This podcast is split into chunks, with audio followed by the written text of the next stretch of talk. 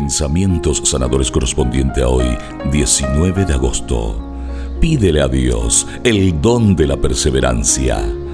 Así como la lluvia que cae del cielo empapa la tierra, que en apariencia era estéril, dándole nueva vida a todo lo que estaba en sus entrañas. De manera similar, la gracia de Dios se derrama cada día en tu pobre corazón.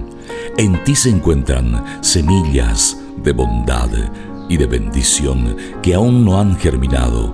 Por eso, pídele a Dios ser receptivo a su gracia y disponte a recibir todo el amor del Señor. Entonces verás brotar en tu interior frutos nuevos que ni siquiera imaginabas que estaban en tu alma.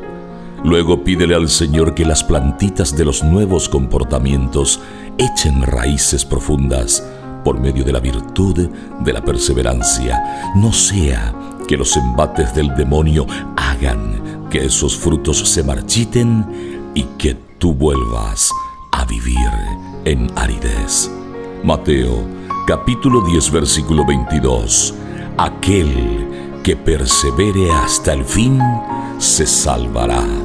Porque tengo miedo.